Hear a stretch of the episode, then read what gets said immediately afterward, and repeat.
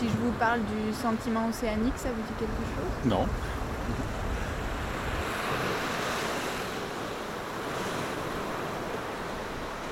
À la recherche du sentiment océanique. Cette idée que l'océan, en fait, c'est vraiment une matrice de toutes les terres immergées qui est unique. C'est ce qui fait la différence d'ailleurs entre les, mers, les lacs et, l'océan au, singulier. L'océan, c'est une seule masse d'eau qui sert de matrice à tous les continents.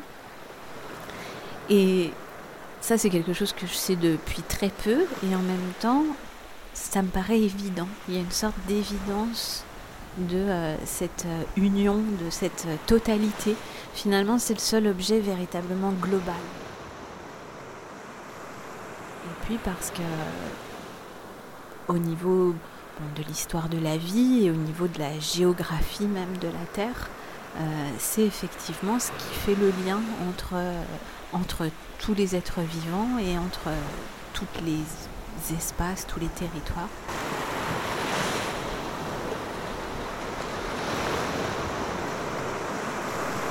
cette solitude et cette, impression d'être euh, un petit rien au milieu de la, fureur des éléments. À être à l'intérieur de la mer, dans la mer, euh, j'ai toujours adoré en fait euh, être sous l'eau. D'être au sein de quelque chose, dans le sein de quelque chose et d'être dans une espèce de matrice.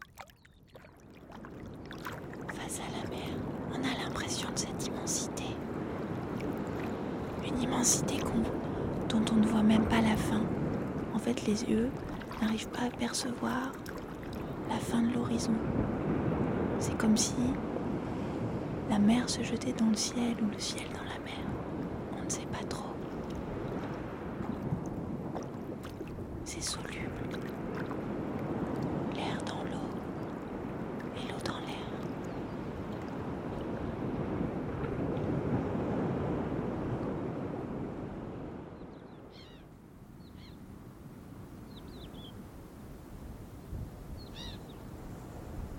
On est sorti de la mer.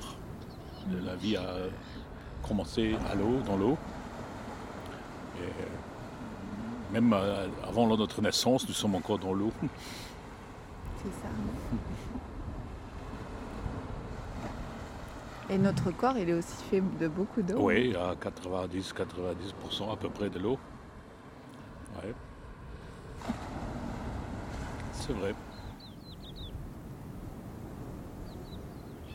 André Comte-Sponville parle également d'un sentiment d'union indissoluble avec le grand tout et d'appartenance à l'univers.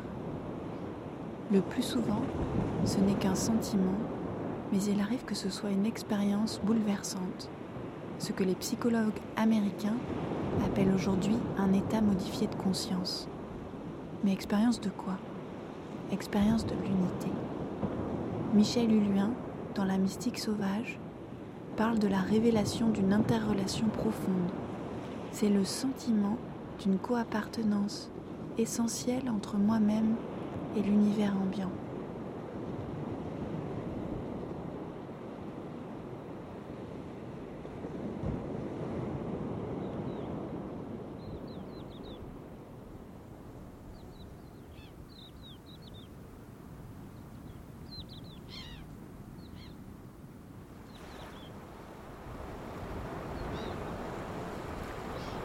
C'est surtout ce, bruit régulier. On voit que c'est la nature qui, c'est le soleil, la lune qui, fait les vagues. Ça vient régulièrement comme ça. Ça me fait penser que la Terre, il y a une certaine vie dans la Terre. Elle n'est pas inerte. La vie, elle est aussi en vous, non?